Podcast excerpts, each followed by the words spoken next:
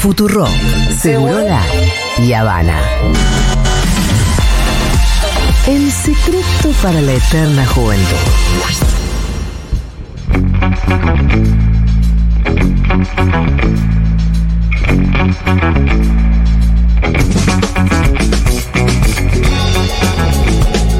Bueno, como repasábamos hace un ratito nomás, empezó el cachengue de la Cámara de Diputados porque empezó la, discusión por la, la- ley ómnibus en comisión. Solamente fue girada a tres comisiones y trata 25 temas diferentes. Pero bueno, ¿qué se le va a pedir? La otra que también se les pidió es que los funcionarios fueran a explicar este, las reformas y expusieran sobre las temáticas que los conciernen. Y dijeron, che, bueno, puede ser, eh, pero puede que vayan por Zoom. Pero Pandemia, nos hincha las que pelotas todo esto, marzo la del verdad. 2020. Todo este trámite. Tampoco es, que Ustedes- leí- tampoco es que lo leímos. No, no lo leímos, no tenemos ni idea. Y aparte, o aprueban todo o van a ser los culpables de la o sea, crisis. casi como que si quisieran que vayan los representantes de los estudios de abogados de Capital. Claro, que vayan defender. directamente ellos. Pero yo también quisiera, porque que se saquen la careta. Ay, Dios. Bueno, vamos a escuchar eh, un breve resumen, Rolito, y después seguimos conversando. El presidente Javier Milei Con en Fátima balcón de la Flores. Casa Rosada junto con su compañera, con su pareja, Fátima Flores, saludando a toda la militancia y los fanáticos. ¿Qué dice la gente? Arranca hoy el debate en el plenario de comisiones en el Congreso Nacional de la mega ley ómnibus, que incluye a su vez el decreto ómnibus. Y a ver, las reticencias ya sabemos dónde vienen. Vienen de la máquina de impedir, como digo yo. Que es un sector importante de Unión por la Patria, que todo lo cuestionan, todo está mal, todo lo que hacemos. Y un sector importante, hay algunos Dentro del kirchnerismo hay un sector un poco más racional desde mi punto de vista. que mira con buenos ojos y los veo con ganas como decir, nosotros queremos apoyar pero no podemos. Digo, esto se siente, se respira un aire que... que están con ganas. Y después de los demás bloques, obviamente sentimos que la izquierda no nos va a acompañar, pero después todo el resto de los bloques. Con ob- observaciones particulares cada uno de ellos. Me doy cuenta que si los radicales no votan, eh, digamos, no, no, no lideran el proceso de rechazo al DNU, eh, el DNU sigue. Ahora, si de repente logran que Milei lo abra y se le No, nosotros no tengas dudas, nosotros no vamos a liderar ningún proceso de rechazo. Bueno, entonces va a pasar. Bueno, esa es tu elucubración. Es muy eh, paradigmático el lugar en, en- en el que nos ponen, digamos. Nosotros vamos a hacer como siempre. El gobierno, fíjate vos, eh, es una situación rara. El- yo, yo siento que me putean los kirchneristas y los libertarios casi de la Son unos pechos fríos. Si me lo preguntás por la frase hay que festejar que de 30 porque iba a 45, las primeras dos cosas para decir es, Primero, es cinismo. segundo, si diera 40, diría, Es para festejar porque iba a dar 60. ¿se entiende lo que quiero decir? Está mal, desde todo punto de vista. Primero, lo que hay que tener bien en claro, Venden que la inflación va a bajar sistemática permanentemente. hacia un segundo semestre que va a ir bajando cada vez más. Y la verdad que el plan económico es inconsistente. Está mal hecho. ¿Qué es el plan económico? Ahí va.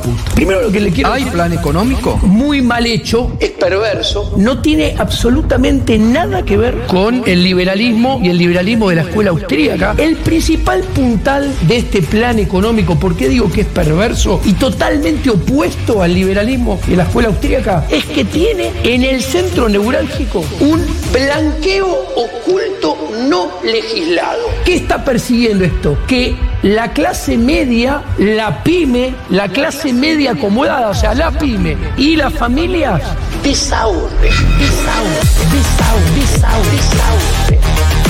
La gran reforma del Código Penal viene por mi cuenta, se está trabajando en estos días, es lo único que yo sé hacer y lo que me voy a dedicar. Pero que eso todavía no está en el Congreso, No, ¿no? no, eso no. Yo Mis leyes van a ir por individuales por separado.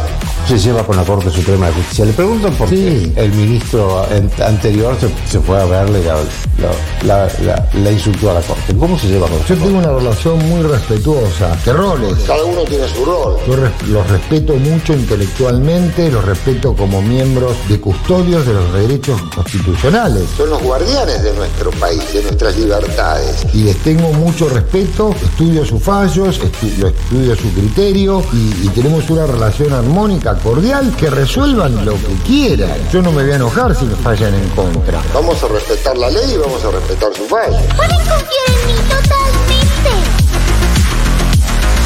Mira, coincido con que es un tiempo de- del peronismo más horizontal, seguramente donde todos tenemos mayor responsabilidad. Yo tengo mucha confianza, particularmente en que el peronismo va a ir encontrando esas formas y esos ámbitos. Hoy se está moviendo. También soy de los que creo que, que es un tiempo donde todas las señales que hagamos desde el peronismo, desde la oposición, tienen que ser de, de unidad. Es cierto, Juan, que somos oposición hace 15 minutos, ¿no? Y entonces Sí, pero también es cierto que la velocidad que imprime el gobierno los apura un poco más al reordenamiento. Sí, pero yo creo que ese ordenamiento hay que hay que hacerlo independientemente del PJ, independientemente de la MES, independientemente de... Hoy la unidad que tenemos que construir es la de los trabajadores el 24 de enero en la plaza. El dilema de hierro que ellos nos quieren proponer de que o se hace esto o morimos todos pasado mañana no es así. No es inexorable este camino de ajuste y de recortes que además siempre salió mal y que sí este, estamos convencidos que la Argentina tiene que, que transitar por otros senderos.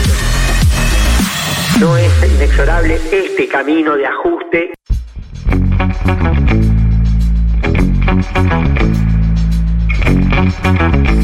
Bueno, bien, varias cositas. Sí.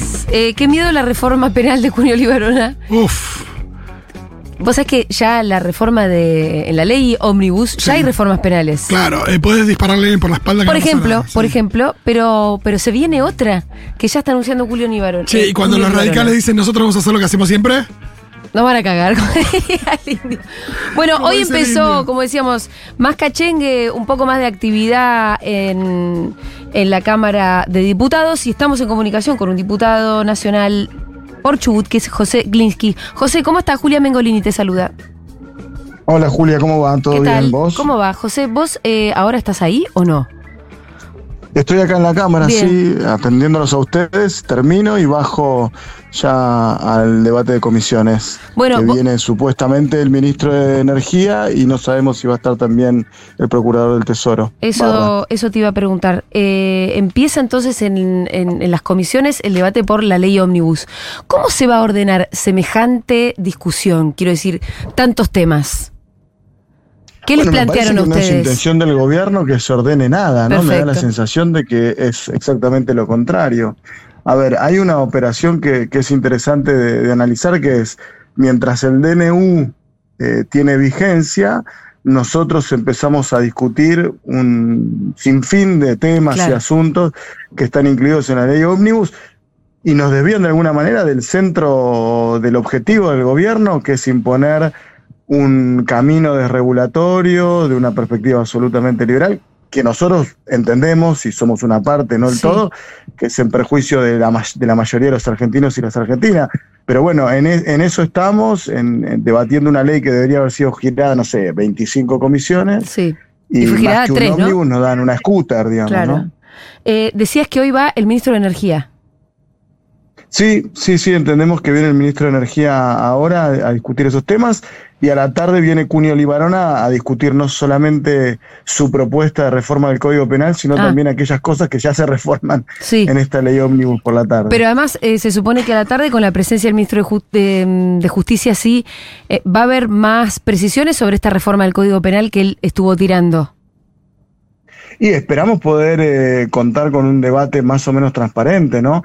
En principio, en la ley ómnibus hay como una clara intencionalidad por parte de- del gobierno, de alguna manera, de avalar y legalizar eh, abusos policiales, eh, intervenciones de parte del Estado que hasta el momento en la Argentina habían sido relativamente, relativamente bien eh, legisladas y, y- y- y habían tenido amplio consenso de lo que en algún momento fue el Acuerdo de Seguridad Democrática, que permitió más o menos fijar cuáles eran las reglas entre el Estado, que tiene el monopolio legítimo de la defensa, y la población civil en distintas circunstancias, ¿no? Me parece que, que hoy va a estar bueno poder tener eh, al ministro acá para, Sí. para hacerle las preguntas que tenemos que hacerle, y ojalá nos dejen preguntar, porque ese es el otro, el otro temor que tenemos, es que en el manejo, digamos, del debate en las comisiones, las presidencias hagan caso omiso de, de nuestra necesidad de, de poder dar la discusión y dar luz y transparentar lo que se está discutiendo en el Congreso. Bueno, el otro día cuando, cuando se eligieron algunas autoridades, cuando el día que Esper termina siendo presidente de la Comisión de Presupuesto, ahí las imágenes que se vieron fueron como no fue de mucha escucha, que digamos. Incluso cosa de, de apagar los micrófonos. de diputados que estaban en uso de la palabra. Bueno, ha sido la característica desde el inicio de la gestión de- del presidente Milei desconocer el poder legislativo. Yo no tengo ninguna duda de, de que el presidente y su equipo de trabajo no tienen ninguna intención de que en la Argentina funcione la división de poderes. Lo han dicho de una manera u otra, lo expresó el propio Sturzenegger al comienzo cuando hizo mención a que hacían un DNU y convocaban a extraordinarias al mismo tiempo. Dice, ¿por qué no mandó un proyecto de ley? Bueno, porque nosotros tenemos en mente un cambio de régimen, no tenemos un- Claro. no somos un cambio de gobierno, sino un cambio de régimen. Y esas prácticas eh, se vienen dando, además de transparentar el nivel de acuerdo político que tiene hoy el gobierno, que es minoría. Bueno, pero eso te quería preguntar con también. otros bloques. Eh, José, como de afuera lo que por lo menos nosotros podemos percibir es esto, es que ellos se están moviendo con cierta astucia, eh, digo, en el ámbito de la política y en concreto en el Congreso, que están consiguiendo sus mayorías, por lo menos en, eh, tácticas para lograr sus primeros objetivos y que Unión por la Patria no está sabiendo cómo hacer pesar eh, el, número y la mayoría que- y, y un bloque importante. ¿Ustedes lo están percibiendo así? Eh, estoy muy lejos de... Bueno, me parece, me parece que, que es cierto de alguna manera que hay otros, hay, un- hay una cámara, por lo menos en diputados, muy fragmentada y todavía los resultados de esas operaciones tácticas que parecieran le dan los números al gobierno para poder avanzar en las reformas, me parece que todavía es una discusión, es una pelea que estamos dando. Y es una pelea que no solamente se va a dar en el ámbito del recinto o en las comisiones, sino que se va a dar un poco en la calle, se va a dar un poco en los tribunales y se va a dar en la medida que nosotros tengamos la posibilidad de amplificarle la voz a aquellos sectores que se ven afectados por las medidas de mi ley. El jueves tenemos un montón de reuniones con sectores afectados. A mí me toca coordinar, por ejemplo, el tema de la pesca, que me da la sensación es uno de los puntos que tiene la ley ómnibus que mejor grafica el nivel de desregulación y de apertura y de saqueo y de incongruencia respecto de, de lo que el gobierno lleva adelante. O sea, le abre el mar a los chinos con quien dice no querer tener relaciones, elimina cualquier tipo de potestad soberana de controlar la pesca por parte de los argentinos, se olvida que es una industria que tiene que estar altamente protegida porque la competencia es muy desleal con, con otros países que se dedican al tema. En fin, hay un montón de, de situaciones que se dan en el marco de, de la ley, que lo que incluye la ley de pesca, y que además tienen este juego que, que- me parece que está haciendo el gobierno, que, que bien señalabas vos respecto de lo táctico, que por ejemplo se junta el gobernador de Chubut, Ignacio Torres, con el intendente de Mar del Plata, con el ministro del Interior, y dicen que la ley, la parte de pesca va para atrás. Y la verdad que yo no tengo ninguna garantía, ni yo, ni mis compañeros diputados, diputadas, ni los propios actores involucrados con los que venimos trabajando, sindicatos y cámaras, de qué es lo que se arregló en una reunión que no es representativa de nada, porque ahí no estaban todos los gobernadores, porque ahí no estaban todos los intendentes, porque ahí no estábamos ni los diputados ni las diputadas, senadores y senadoras que tenemos que trabajar sobre esa ley. Entonces, ese nivel de informalidad, esos gestos, son siempre como, a ver, me parece gráfico la idea esta de salir a, a saludar al balcón sin que haya público y hacer una foto de eso. Eso es bastante todo lo que está haciendo el gobierno eh, y, y ustedes lo, lo ven bien, lo ven en la conformación de las comisiones o en cada uno de los temas que se, trapa- que se tratan. Por eso hay muchas maniobras, a mi juicio, distractivas y en el fondo lo que necesitamos es, el gobierno sacó un decreto de necesidad y urgencia. Ese decreto de necesidad y urgencia tiene que ser tratado por la Comisión Bicameral de Trámite Legislativo lo antes posible. Se tiene que conformar esa comisión y tiene que rechazarlo o Sí. ratificarlo. Y a partir de ahí empezamos a discutir otra cosa, porque la ley ómnibus que nos están mandando es una ley que, honestamente, para tratarla en profundidad y a conciencia, merece al menos que los sectores afectados puedan ir a hablar a las comisiones y decir qué les parece. Nada de eso se puede hacer en 10 días, ¿no? Eh, por supuesto. Em, bueno, José, vos me hablabas, recién sacaste el tema de la pesca, como diputado patagónico también firmaste un comunicado expresando la preocupación junto con otros diputados patagónicos, ¿no? Eh, y hablan de lo que ya me imagino que la, la mayoría de la gente sabe, que hay una desregulación que permitiría una suerte de saqueo por parte de otros competidores que están ahí en el mismo mar que podrían entrar. eh, bueno, por ahí sería mejor que me lo expliques vos por qué la desregulación implicaría un problema para la industria pesquera, eh, en pocas palabras. Y después mi gran pregunta te quiero hacer es esta. ¿Quién pidió esta parte de la ley? Porque viste que hay un nombre y apellido para cada uno de eh, los puntos y hay un interés detrás. Esta, ¿quién la pidió? Yo no sé quién la pidió, lo único que sé es que la única que la defendió fue la canciller Mondino. La única Ajá. que salió con este tema a hablar por lo menos públicamente. Cuando nosotros hacemos, eh, peinamos, digamos, la lista de actores que están involucrados en el sector, y es un sector complejo, contradictorio, lleno de conflictos, que incluso creo nosotros de la política todavía teníamos una serie de, discusiones por dar en el sentido contrario a este. Es decir, es la pesca es un sector hiper eh, informalizado, donde los trabajadores, eh, mucho de sus remuner- remuneraciones en negro, donde es difícil establecer que todo lo que se exporta se declara, digamos, ya es un mundo complejo, ¿no? Eh, el de la pesca.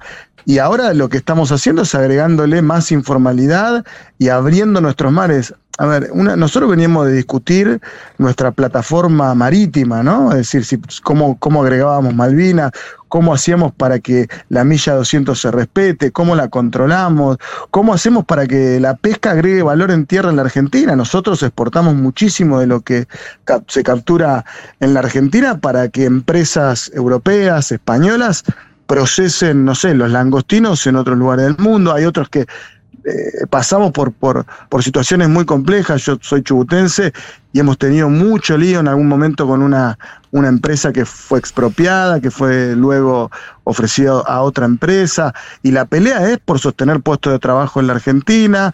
De hecho, la regulación actual establece que, digamos, los tripulantes de esos barcos sean de nacionalidad argentina o que comprueben residencia en la Argentina, sobre todo para, para capitanes. Los marineros en su inmensa mayoría deben ser argentinos. Parte, y esto lo hablaba también con el gobernador Torres el otro día, nosotros queremos que los barcos bajen en muelles argentinos y que encuentre su producción procesamiento y agregado valor en nuestro país para recién exportarlo. Digo, esa era nuestra mirada y de golpe viene una ley que, que nada, que elimina cualquier tipo de antecedentes, por ejemplo, para, para licitar una cuota pesquera, es decir, no importa si tenés infracciones, no importa si tenés eh, tripulación argentina o extranjera, si bajás o no bajás lo producido en un muelle argentino, quien haga la mejor oferta para pescar en mares argentinos, según la ley que propone mi ley, lo podría hacer. Bueno, una locura total, demencial, es nuestra entrega, es como la ley de tierras, es de alguna manera no solamente entregar soberanía desde lo simbólico, sino sacarle el pan de la boca a los argentinos y a las argentinas que, que hoy, que hoy viven de la pesca, ni que hablar las consecuencias que- de algo que, que nos cuesta mucho, que es sostener la industria naval, es decir, los astilleros, la creación de buques Claro. argentinos, que están beneficiados por la legislación actual, que con esta ley que propone mi ley, Mondino y compañía, eh, no, no habría ningún tipo, ningún tipo de, de regulación. Después, me parece muy raro, ¿no? Yo en esto, al mismo tiempo, es un gobierno que habla pestes de China, legisla Sí. para abrirle los mares argentinos a los buques chinos. O Entonces, sea, eh, en, los modo- hechos, vos no sabés si son los chinos los que pidieron esto, pero en los hechos esto lo que hace es beneficiar a la industria pesquera china. Exactamente. Y ahí, es, por lo menos asiática en general, pero particularmente China. Y ahí es donde uno empieza a pensar que ciertas cosas que se adjudican o que de- desde un análisis a la improvisación están lejos de ser improvisadas y que hay dobles juegos y que hay algunos actores que hablan con Occidente y hacen y emiten para afuera un discurso súper alineado con Estados Unidos y que por el otro lado hay quienes hacen otro tipo de negocios y además lo hacen de alguna manera oculta, ¿no? Porque no es que esto está expresamente en la línea diplomática de la Argentina, pero que los efectos son devastadores para nuestro país y además genera una relación comercial absolutamente asimétrica, con quien nosotros tenemos que tener otro tipo de vínculo, que yo creo que lo tenemos que tener, y de hecho me parece sano que la Argentina tenga una posición multilateral en, sus relaciones con el mundo, que es ahí donde está el negocio aparte en este momento, pero no hacerlo de esta manera a costa del hambre de, nuestra gente, ¿no? Bueno, José, eh, entiendo que tenés mucho trabajo, así que te voy dejando y te agradezco un montón la comunicación. No, bueno, gracias a ustedes y bueno, a disposición para cuando lo requieran. Seguro que sí, porque, porque entendemos que, en el Congreso va a haber mucho, bueno, mucho debate de, todo tipo de cosas eh, y se te nota lúcido, José, y con ganas también. No, gracias. Ganas tengo. Bueno, gracias, gracias por el halago. Ganas tengo. No, porque viste que no están saliendo mucho los compañeros. No hay mucho. Pero hay que salir, hay que salir porque hay que tratar de darle luz a la discusión. Si nosotros, si no otorgamos, ¿no? El que calla otorga, y me parece que, que es un tiempo para, para poner la cara, para poner el cuerpo, y también para, para mostrar, yo escuchaba recién el, lo que, lo que ustedes hacían como resumen de noticias, lo escuchaba a Catopodis, que me parece siempre una persona muy lúcida.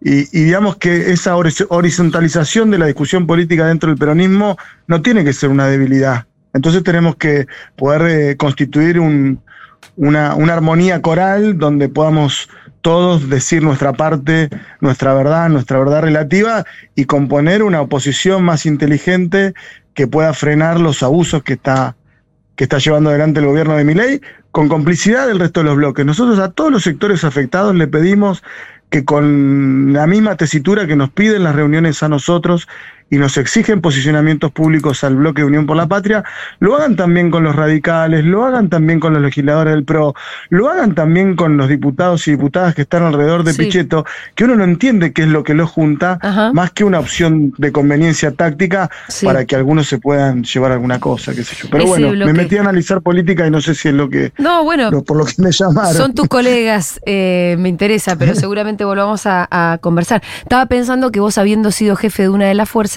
estamos hablando de la PCA, eh, me imagino que también te vas a involucrar en lo que venga de la discusión penal, que a mí también me interesa un montón. Y con tantas cosas que están pasando, eh, alguien va a tener que prestar atención a cada una de ellas. Exacto, exacto. No, eso sin lugar a dudas. Espero poder integrar la Comisión de Seguridad.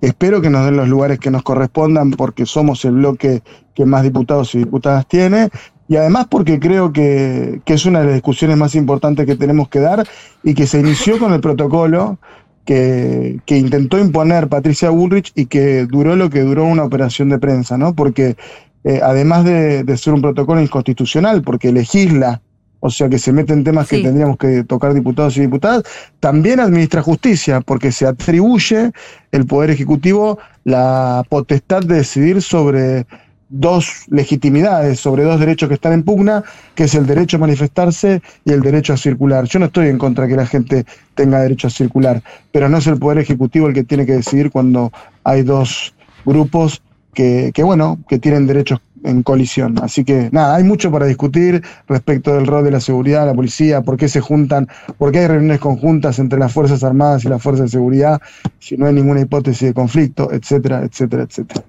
Abrazo, José, muchas gracias. Gracias a ustedes, un beso. Era José Glinsky, él es diputado nacional de Unión por la Patria, por Chubut, y bueno, eh, qué bien que hayamos conversado tanto, ¿no? Sí, impecable. Así que lo vamos no, a como vos decías, un tipo que claramente se lo escucha conectado con todo lo que está pasando. Conectado con lo que y pasa. con ganas de transmitir a la sociedad también. Sí. Eh, qué es lo que sucede ahí. Muy bien, vamos a escuchar un poquito de música, si les parece bien. ¿Vamos a escuchar? Nafta.